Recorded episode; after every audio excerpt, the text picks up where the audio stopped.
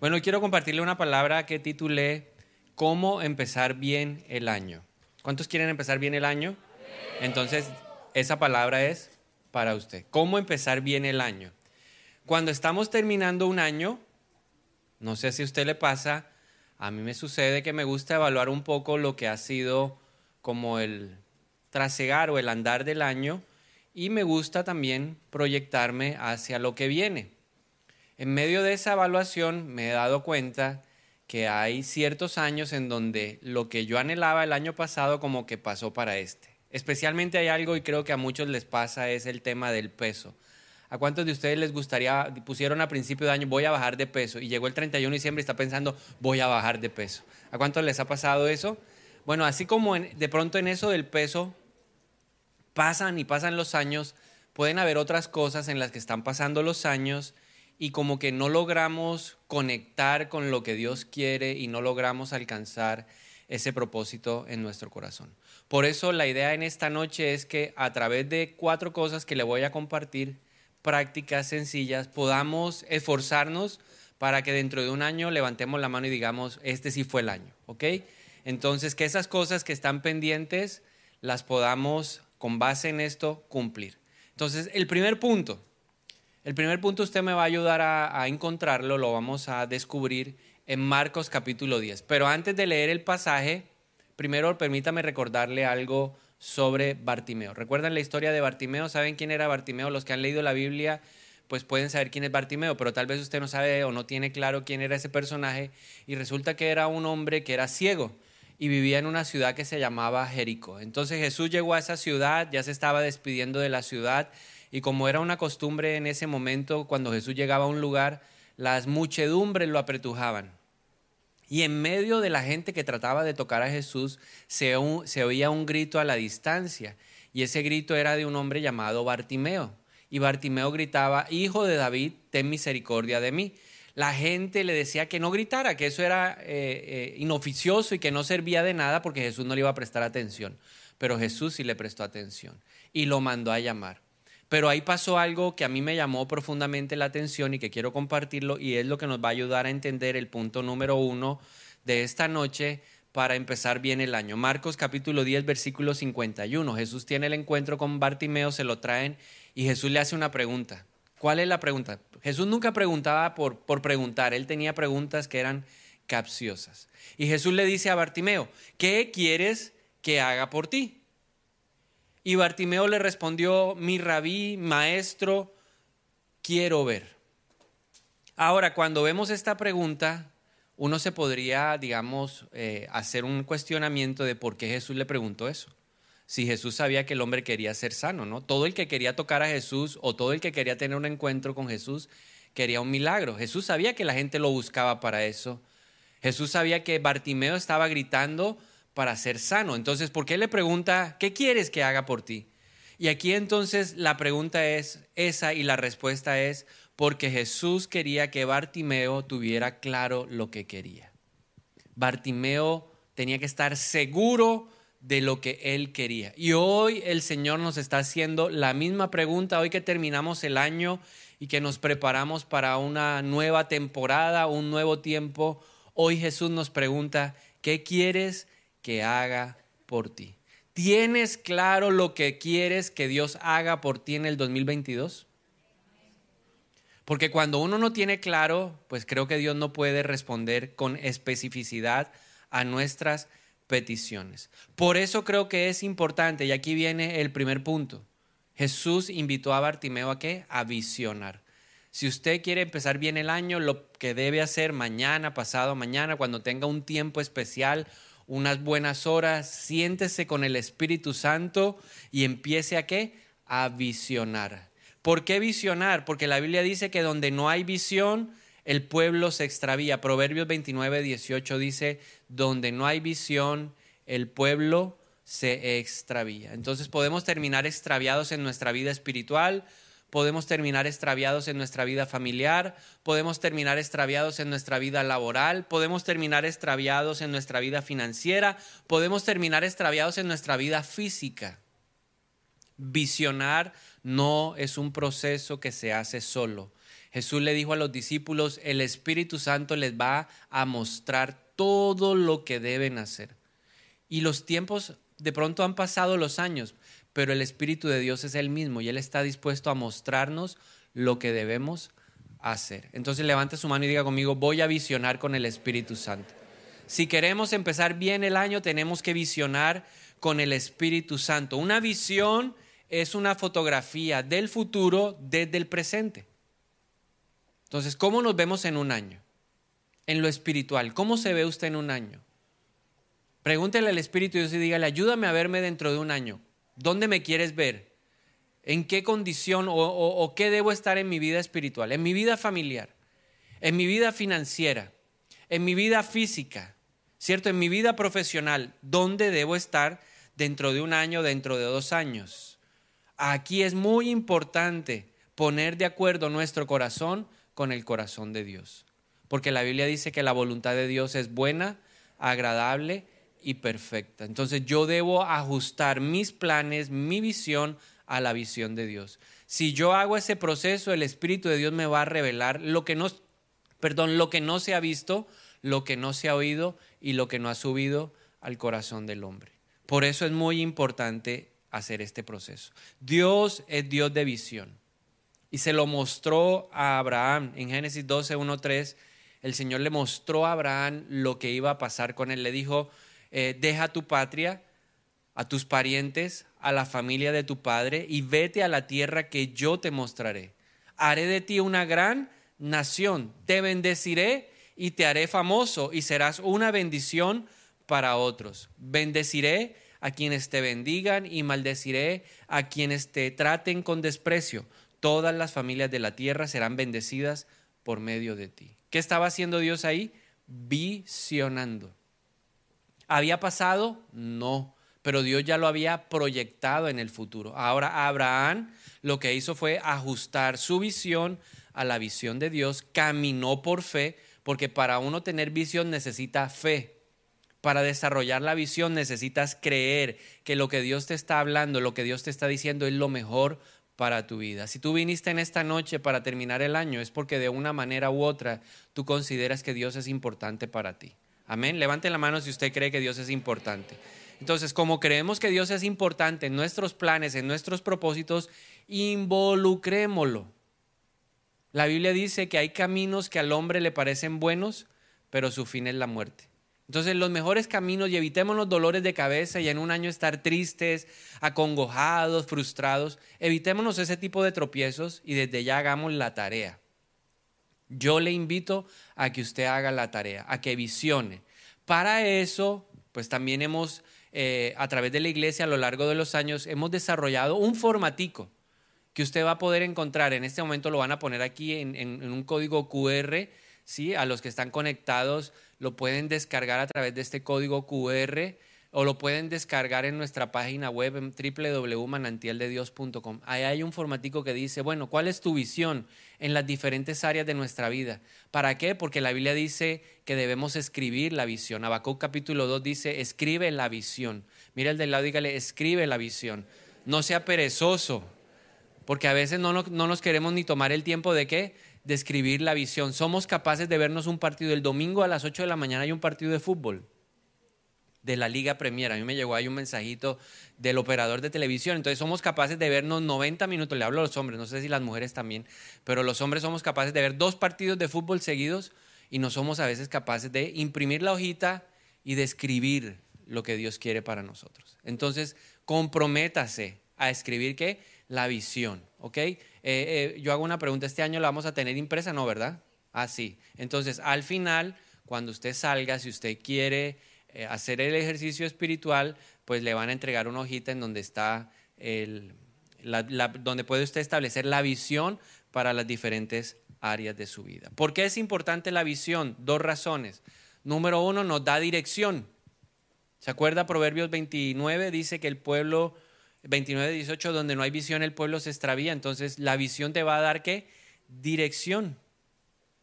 Te va a mostrar hacia dónde debes apuntar, hacia dónde debes ir en lo espiritual, en lo familiar, en lo profesional, en lo físico, en todas las áreas de tu vida tú vas a poder saber hacia dónde apuntar. Y en segundo lugar, te da el contexto para tomar buenas decisiones. Como sabes para dónde vas, como tienes claro el lugar a donde tú estás apuntando, vas a tomar decisiones que te impulsen a llegar a ese lugar.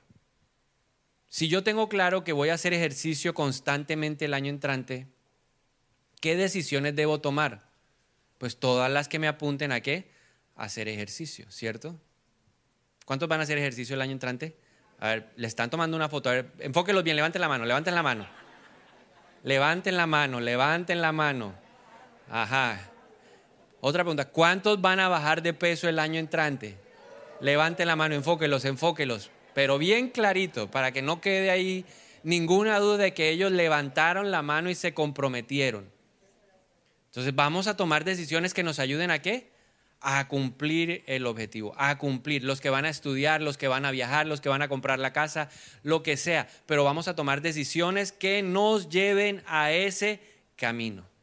¿Que van a haber obstáculos? Sí, indudablemente hay obstáculos que van a entorpecer o tratar de retrasar, pero cuando uno tiene claro para dónde va, así se apunta de obstáculos, uno va a sobrepasarlos y a llegar al propósito que se ha planteado. Ojo con la visión, porque la visión tiene enemigos.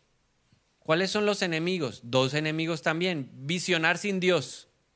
No visione, no haga el ejercicio solo, porque usted se puede creer muy sabio. Y hay gente que se cree sabio en su propia sabiduría y la Biblia dice que Dios avergüenza al que se cree sabio y exalta al que al que no se cree nada, a ese exalta a Dios. Proverbios 16.1 dice, podemos hacer nuestros propios planes, pero la respuesta correcta viene de quién? ¿La respuesta correcta viene de quién? Entonces, ¿a quién hay que preguntarle qué es lo que vamos a hacer? A Dios. ¿Listo? Entonces usted le va a preguntar a Dios. No visiones sin Dios. Y lo segundo, el segundo enemigo es no cerrar los ciclos abiertos del pasado. Y eso le pasó a la esposa de un, un, señor llamado Lot. ¿Conocen a un muchacho, a un señor llamado Lot? ¿Cierto? Era el sobrino de Abraham. Y vivía en una ciudad ahí que se llamaba Sodoma y Gomorra. Y entonces el ángel o los ángeles del Señor vinieron con un mensaje diciéndole, hay que salir de este lugar porque la justicia de Dios va a llegar a este lugar. Y así, así fue a punta de empujones, ¿no? Porque lo sacaron fue empujones los ángeles. El hombre no se quería ir. El hombre estaba mañado en Sodoma, pero lo sacaron. ¿Y qué pasó cuando ellos iban saliendo? La esposa de Lot, ¿a dónde miró? ¿Adelante o atrás? Atrás. ¿Y qué le pasó a la esposa de Lot? se convirtió en una estatua de sal. Quedó petrificada. Mira el de la dígale que no te pase a ti. Por andar mirando a dónde? Atrás. Un día le preguntaba a un caballero que venía a seniors, ¿cierto? El grupo de hombres ya mayores, que están separados, que están buscando ahí una nueva oportunidad, entonces le preguntaba, oiga, ¿y usted qué quiere, cierto? ¿Cuál es su visión para el nuevo año? No, yo quiero establecer una familia, ¿cierto? Nadie quiere estar solo. La Biblia dice que no es bueno que el hombre esté solo. Le dije, yo estoy de acuerdo, me parece muy buena visión. Y le dije, ¿qué pasa? ¿Por qué no empezamos? Entonces me dijo, no, lo que pasa es que todavía no he cerrado por allá un ciclo de mi matrimonio. Llevaba como 10 años y no se había separado legalmente. Le dije, ¿cómo le puede usted cortejar a una niña en la iglesia si usted todavía tiene allá un lazo atrás? De eso se trata. No deje que cosas inconclusas no lo dejen mirar hacia adelante. Entonces póngase en el mes de enero así diligente y cierre cosas que tenga abiertas del pasado. Ah, es que este es el año en donde yo voy a salir de la deuda. Bueno, entonces empiece a cerrar qué? Ciclos abierto. No, es que este es el año en donde yo voy a hacer tal cosa. Bueno, pero ¿qué tiene abierto que le impide mirar hacia adelante? Filipenses 3, 13, 14 dice, no, amados hermanos, no lo he logrado, pero me, concentro únicamente en esto. Olvido el pasado. Ahora no significa que usted hay amnesia del pasado, no significa yo voy a solucionar mi pasado, voy a arreglar los asuntos del pasado los voy a resolver y voy a poder mirar hacia adelante. Por eso dice, y fijo la mirada en lo que tengo por delante. Y así avanzo. Si usted mira hacia atrás, si usted tiene círculos o ciclos abiertos, no va a poder mirar hacia adelante. El que mira hacia adelante es el que llega o el que tiene posibilidades de llegar al final de la carrera. Y yo se lo digo aquí esta, Juan Esteban y Sofía. Ellos están aquí y a ellos les gusta correr, pero les gusta correr mirando para dónde? Para atrás. Más de una vez se han dado su porrazo por andar mirando para dónde? Para atrás. Entonces uno a los hijos los corrige y le dice, corra mirando hacia dónde? Hacia adelante. Entonces corrija al de al lado y dígale, corra mirando hacia dónde? Hacia adelante. Hay que correr hacia adelante, papi. ¿Sí o no? Hay que correr hacia adelante.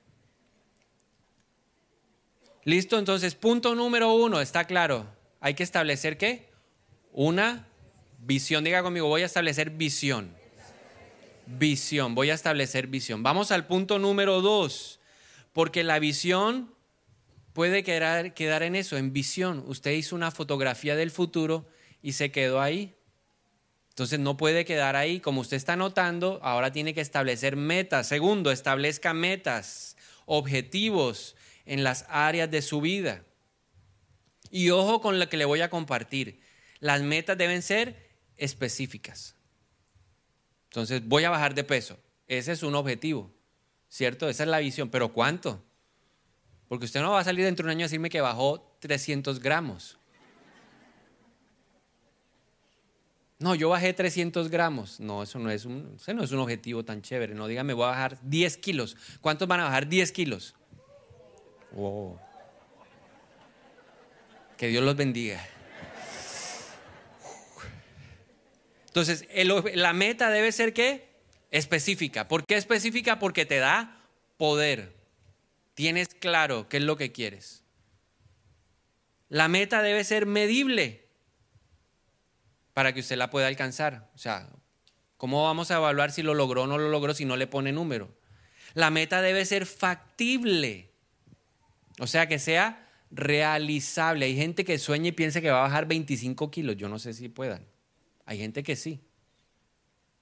El German bajó como 15, 20, 25, ¿cierto? El hombre se puso la meta y fue tremendo desafío, pero lo logró. ¿Qué más debe cumplir la meta? Debe ser riesgosa. Tiene que implicar algún riesgo. Este es el año de la casa. Pues eso tiene que implicar algún riesgo.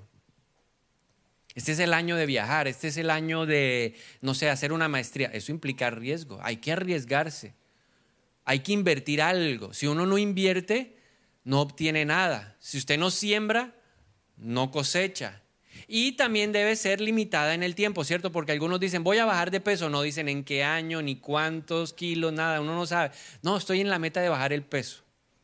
Entonces, póngale fecha. Entonces, le pongo algunos ejemplos para que usted vea cómo es una meta, pagar el 50% de mis deudas a 31 de diciembre del 2022. Eso es una meta clara, medible, realizable de acuerdo a lo que cada uno eh, recibe. Eso es una meta. Otra meta puede ser bajar 5 kilos al 30 de junio del 2022. Otra meta puede ser, voy a servir en la iglesia antes de que acabe el primer trimestre del 2022. Otra meta puede ser, voy a completar el discipulado programa eh, Vida Nueva hasta eh, de aquí al 30 de junio del 2022. Esa puede ser una meta. Otra meta puede ser, voy a empezar liderazgo bíblico en el 2022 para aprender más de Dios. Otra meta puede ser no fallar en el devocional más del 10% de los días del año. Esas tienen que ser metas. Son factibles, medibles, específicas, limitadas en el tiempo. Ojo, tenga presente esto. Primer paso para alcanzar una meta, incomodarse. Nos encanta la comodidad, pero para lograr lo que soñamos se necesita incomodidad. Entonces le voy a pedir que suavemente incomode a la persona que tiene a su lado. ¿Sí? Sí, empújelo, incomódelo, ¿sí? Pellizquelo, hágale cosquillas, lo que usted quiera, dígale, necesitas incomodarte. Oiga, hay unos que parecen unas estatuas, así todos. Una vez más, incomode al de al lado, incomódelo, muévalo, sacúdalo. Dígale, así vas a hacer en el 2022. Entonces le dije, número uno, visión. Número dos, establezca metas. Número tres, entonces usted va haciendo visión, metas, y ahora, número tres, le va a poner un por qué. ¿Por qué? ¿Por qué voy a hacer ejercicio? ¿Eh?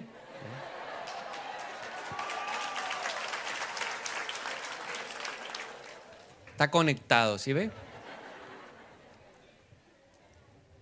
Yo voy a hacer ejercicio porque yo quiero estar bien, ¿sí? Y quiero vivir bastantico. Quiero serle útil al Señor. Entonces no quiero llegar por allá a los 80 todo, ah, no.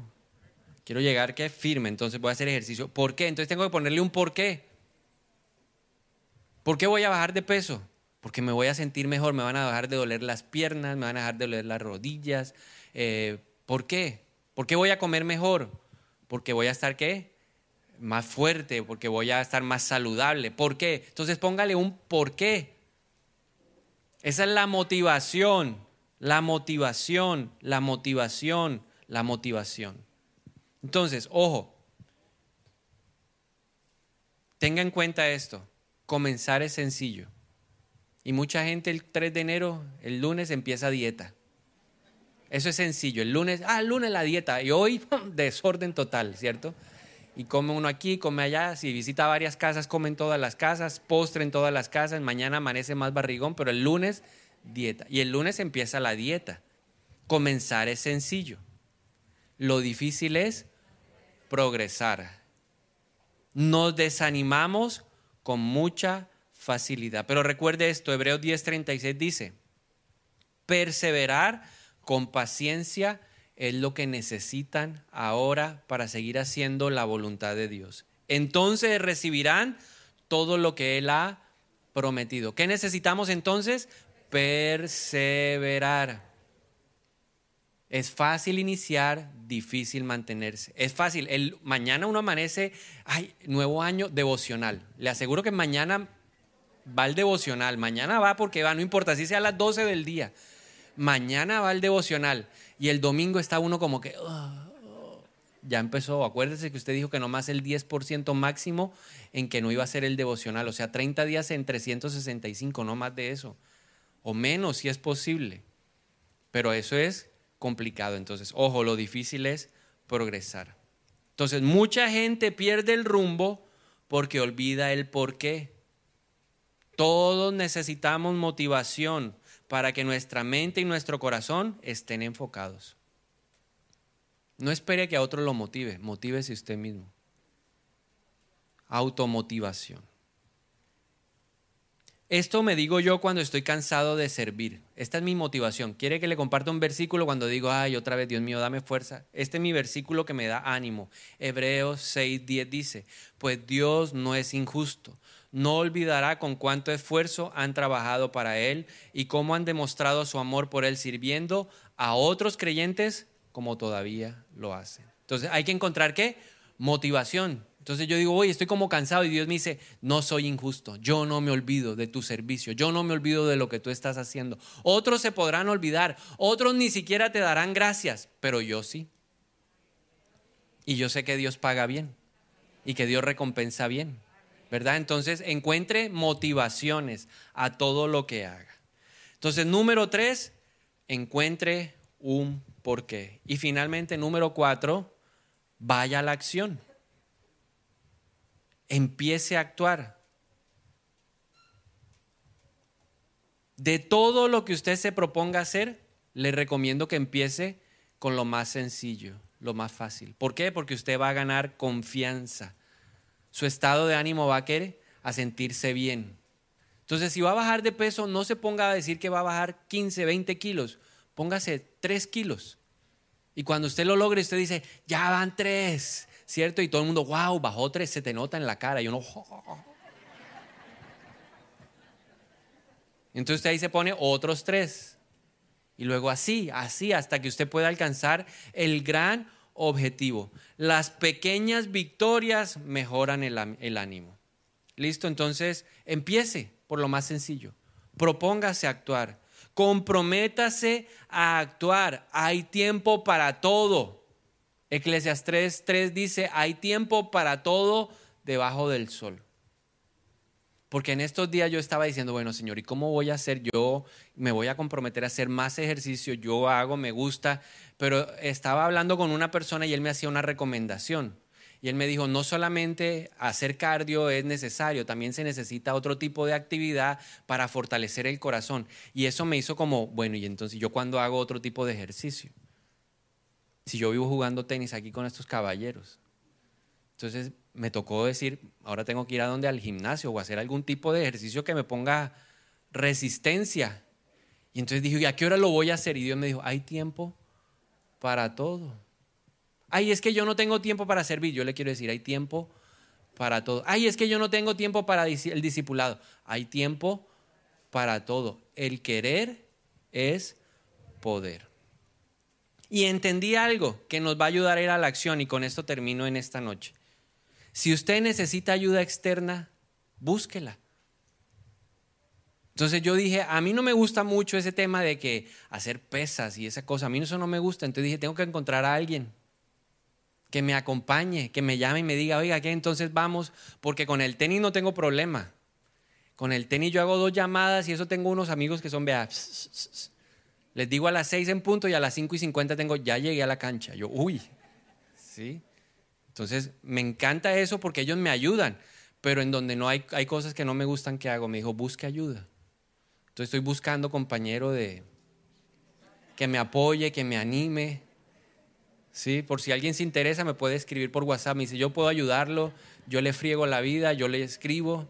¿sí? O si alguien quiere entrar en la misma rutina, me avisa y vamos juntos, yo lo recojo y lo llevo. Porque necesitamos a veces ayuda externa.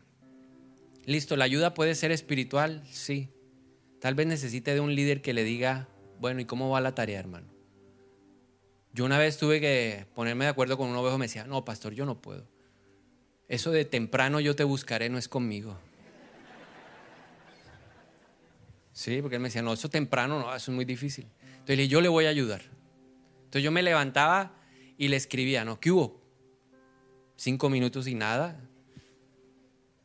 Llamada, nada, hasta que el hombre me contestaba, oh, pastor, ¿qué pasó? Mano, temprano yo te buscaré, acuérdese, usted dijo, ah, sí, sí, ya, ya, ya. ¿Sí? Y ahí fue creando un hábito. Listo, entonces busquemos ayuda busquemos ayuda en esas áreas en donde sabemos que no somos como que muy disciplinados. Y yo sé que Dios nos va a respaldar. Amén. Entonces, ¿cómo vamos a empezar bien el año? Número uno, visión.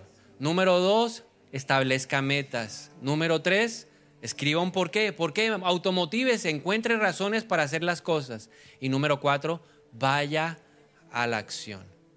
Y bueno, y confiando en el, en el Señor, y si Dios lo permite, en un año nos vemos y usted me contará cómo le fue. Amén. Listo, le invito a que se ponga de pie, vamos a orar un momento.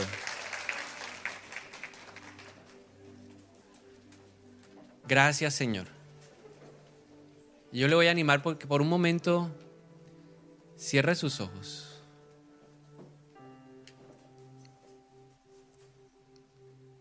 La Biblia nos enseña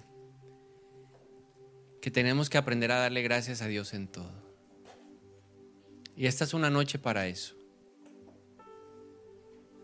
Han pasado muchas cosas en este año. Ha sido un año ajetreado, convulsionado. Un año en donde hemos ganado, hemos perdido. Pero aquí nos tiene Dios. Y por eso hoy vinimos a la casa de Dios, a darle gracias por su fidelidad, por su misericordia, por su fortaleza, por su ánimo, porque en algún momento, como decía una de estas canciones, pudimos pasar por el fuego, pero como dice Isaías, no nos ahogamos, no nos quemamos. O pudimos pasar por aguas que estaban gigantescas las olas y no nos ahogamos. A pesar de todo lo que pudimos haber pasado, hoy podemos levantar las manos y decir, Dios es fiel, Dios es bueno. Y Dios nos ha sustentado y nos ha sostenido con la diestra de su justicia. Y hoy te venimos a decir eso, Señor, gracias. Gracias por amarnos, por bendecirnos. Te damos gracias por todas las bendiciones que se han recibido en este lugar, Señor, representadas en cada persona, en cada familia aquí, Señor. Yo te doy muchas gracias por las bendiciones, te doy gracias también por los momentos difíciles, porque como dijo el salmista, en la aflicción, en el problema, conocí un rostro de Dios que no conocía. Mi revelación de Dios creció en la dificultad, creció en el dolor, creció en el problema, creció en la, en, la carencia, creció la, la revelación de Dios en mi vida. Y por eso hoy decidimos entregarte el año que viene, Señor. A eso hemos venido también. No solamente a darte gracias, sino a decirte, aquí está el 2022. Tu palabra dice, encomienda a Jehová tu camino, confía en Él y Él hará. Deleítate en el Señor y Él te concederá las peticiones de tu corazón. Y yo quiero animarlo en esta noche a que usted le diga, Dios, yo, yo quiero ser responsable y quiero hacer el ejercicio de presentar el 2022 delante de ti, Señor.